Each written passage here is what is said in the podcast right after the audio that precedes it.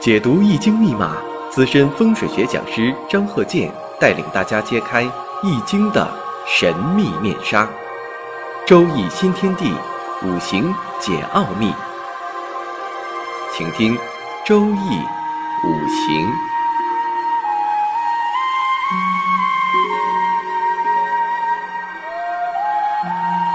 上山微电台荣誉出品。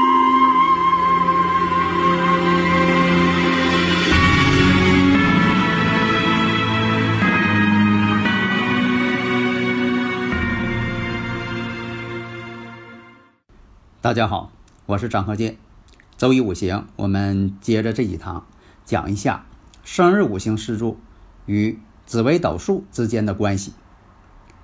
那么呢，下面呢，我们看一下，先说一下生日五行这个四柱，这八个字是什么呢？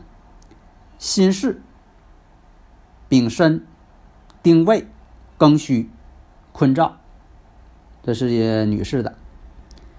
那么呢，经常听我课的人呢，我一念完这个四柱啊，马上就反映出来了，阴差阳错日，你必须得有这个能力啊，就是念完之后这些，呃，一些神煞呀，都透的是哪个五行啊，你马上就能反映出来，你脑海当中呢必须出现一个印象。那么天干上透出的是正偏财，以前我也讲过，我说有这个正偏财多的人，或者财星多的人。多数呢都很多情，有的财星为忌神呐，就是特注重感情了，也影响婚姻。为了感情是什么也不顾了，因为感情把自己折磨的是心灵憔悴，身心疲惫。为了感情赴汤蹈火，什么也不要了，不管不顾了。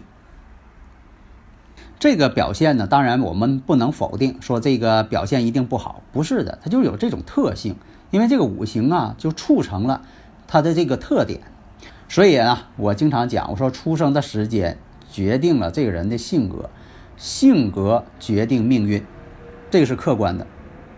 那我们看一下年上呢透的是偏财，时上呢透的是正财，丁未日阴差阳错日。年上是火为阳刃，年上带有阳刃。什么叫阳刃呢？阳刃呢，本身这个刃它不就刀的意思吗？利刃的意思。这个刃跟印它不一样啊。印呢代表什么呢？代表事业跟学业。以前这个掌印呐，啊是那个印印章的印，和阳刃的刃不一样。这个刃呢，阳刃是刀锋之意。那么正偏财透出了。所以人呢，长相还比较漂亮，心地呢也很善良，多情之人嘛。但是火呢不是说特别旺盛，个性呢比较刚毅。为什么呢？年上带有阳刃，带阳刃的人呢性格都有这个特点，而且呢也喜欢出风头，异性缘呢也不错。但是呢总是爱焦虑，花钱呢。也没有一个计算，因为什么呢？正偏财都透的人，在钱这方面没有算计，总是这个月光族。那么年上这巳火呢，也代表一马星，有一马星呢，一生啊奔波劳碌，他往往是呢别人的贵人。所以我经常讲，说带财星的人比较注重情义，注重情感。那么看一下紫微斗数，紫微斗数呢，首先看命宫，命宫呢有武曲，武曲星，武曲星加上有擎羊凶星、煞星，还有红鸾，这种情况组合什么呢？为寡秀。如果再加上一个左辅，左辅星，这种寡秀的程度啊，就更加严重了。再看夫妻宫，夫妻宫呢有七煞星。陀螺凶星、菱形凶星，而且带有孤辰，所以这就是什么呢？夫妻宫也为凶星独守，婚姻上必有克。还有这个命座红鸾星，这红鸾星啊，桃花星，所以这种组合呀，要想婚姻很顺利稳定，这太难了。婚姻呢，有的时候什么呢，总是没有意中人，这是一种情况。其实呢，他也很有异性缘儿，但是呢，就没有相中的，就没有这个在一起时间长的。还有一种什么呢？没人理的。所以分两种情况，有的婚姻呢找不着对象，什么呢？没人理。自己的这个综合条件呢也可能高，也可能什么呢？综合条件不行，凡是缺少异性缘。所以说分成两种极端现象。所以你看这个紫微斗数跟这个四柱五行，它们之间的信息同步，只是说的分析的方法不同。这样说，同一道题，你是用这个算术方法，还是用代数方法？都可以，两种方法都行，但是结论是一样的。所以啊，在这个生日用这个生日时辰化解出来这个紫微斗数来论的话，这个呢也是一个寡秀之歌。那么除了这个婚姻方面，其他方面啊，按平常人来说还是挺好的。那么天府星，紫微斗数的天府星与这个命宫当中，虽然说的没有见禄。虽然这个讲啊，就说的没有这个大富可言，但是呢，富裕倒是可以的，一生当中不缺钱。那么呢，这个命宫呢，这个也有财星化科，代表什么呢？求财辛苦一些，但是一生当中总是有财星。但是呢，这个五行呢对子女不利，从紫微斗数上看呢，也是有这种情况。那么呢，最明显的，我们这一节呢主要是论这个感情这方面。你看他这个生日时辰。日主定位日，阴差阳错日，啊，这八个字当中，你看这个第三组定位，阴差阳错日嘛，阴差阳错日必离婚一回嘛，这古人的经验。那么紫微斗数上也是这么显示的，哎，所以说呢，五行就是说虽然解法不同啊，结论呢基本相似，咱不能说这个结论完全相同。就像说的这个同一道题，你用解方程的方法呢，可能有两种解。啊，两组解，多组解，啊，你要用算术方法呢，可能就一种解释啊，一个结论。但是呢，它俩是基本吻合的，不会差距太大。大家如果有理论问题呢，可以加我微信幺三零幺九三七幺四三六。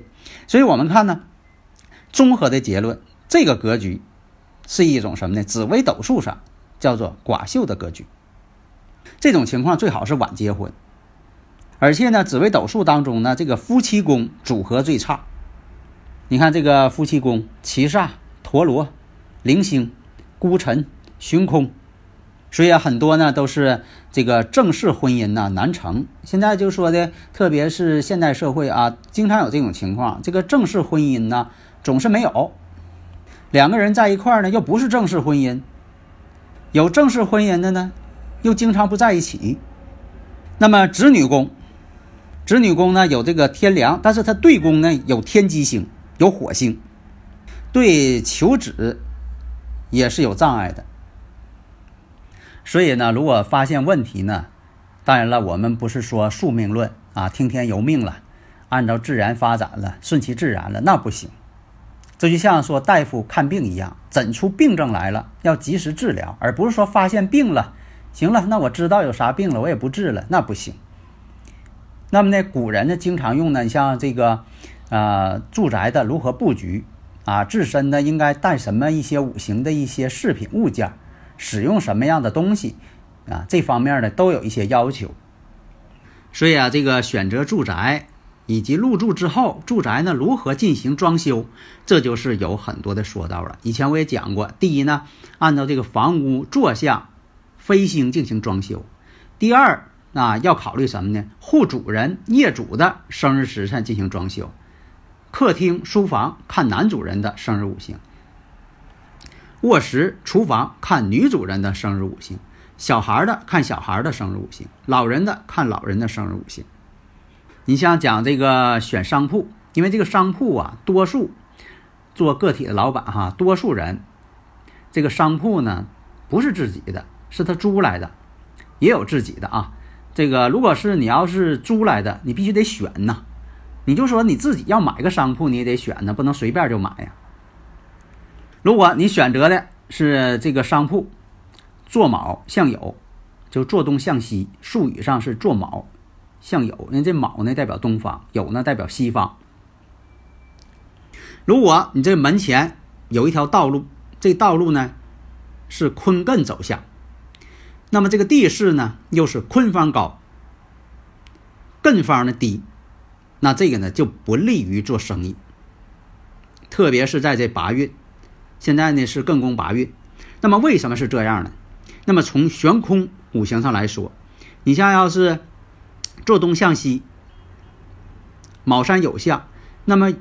西方有八白象星，如果说你这个路是艮方对坤方，就是这个东北对西南了。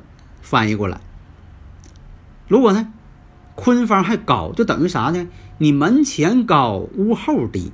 况且呢，这个路呢要是坤艮方向的，与这个卯酉方向，它们之间是斜线，它不是平行线。它是个斜线，也应了什么呢？在这个住宅五行上，这叫有路斜飞。你就是住宅也不行，做生意呢，这种路呢也不行。